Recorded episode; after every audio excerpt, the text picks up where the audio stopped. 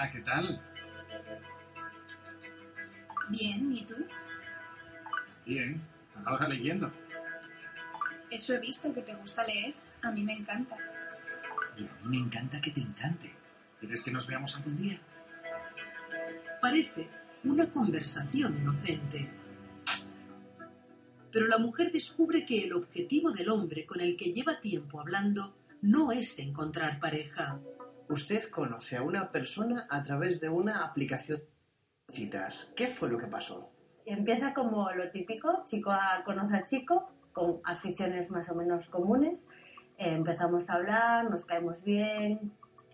Es un tío que tiene mucha conversación, que se ve in- inteligente, con, con cosas en común conmigo y bueno, pues vamos charlando unos días. ¿En ningún momento usted nota nada extraño? Quizá lo único extraño es como que su vida era un gran drama, todo era muy dramático.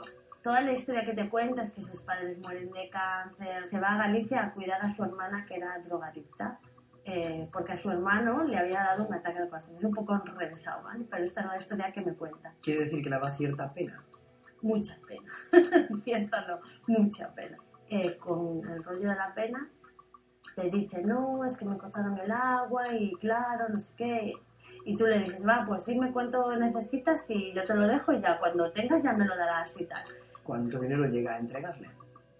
Pues en un año que dura la relación, digamos, eh, 3.000 euros. 3.000 euros es bastante dinero para alguien que apenas conoce. Sí. Pero es que la relación que genera de confianza es tal que es como si fuera un amigo de toda la vida. El hombre que conoce en la aplicación nunca le devuelve los 3.000 euros. Y no es su única víctima.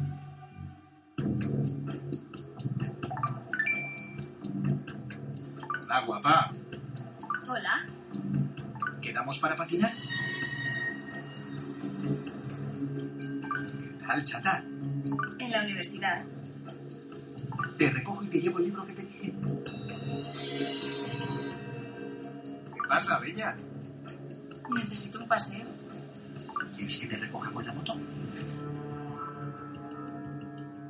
El presunto estafador contacta con al menos 65 mujeres. Se presenta como un hombre distinto a cada una. Hola.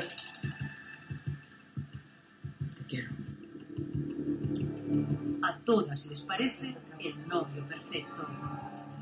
Las enamora y acaba quedándose con su dinero. En total, más de 100.000 euros. Esta ciberinvestigadora descubre la identidad del presunto estafador, un gallego que se llama Rodrigo Nogueira. Me gustaría preguntarle por el caso Rodrigo Nogueira. Sí, el caso de Rodrigo Nogueira tiene mucho que ver con las redes sociales de dating, especialmente porque es el lugar adecuado por el que él escoge a sus diferentes víctimas. Eh, en este caso, el agresor lo que hace es darse de alta en un perfil en las diferentes redes sociales. Un perfil que va a ser a imagen y semejanza de lo que le pueda interesar al tipo de víctimas que está buscando. Y lo que hace es generar esa confianza con la víctima, de manera que la víctima busca la información, más o menos le cuadra y a partir de ahí empieza a tener una falsa relación de, de pareja o sentimental. ¿Hasta qué punto conocemos a las personas con las que hablamos en las aplicaciones de citas? Si la única información que tienes de esa persona es una fotografía y un nick que ha escogido, no lo puedes conocer de nada. Tendrías que intentar investigar, descargas la fotografía o haces una captura de pantalla, vas a Google Imágenes, pones la fotografía y miras haciendo matching a ver con cuáles otras fotografías en este caso se puedan similar. Y a partir de ahí ves si esa persona existe o si esa persona está utilizando aparentemente esa imagen en otras redes. Un estudio revela que el 81% de las personas mienten en las aplicaciones de citas.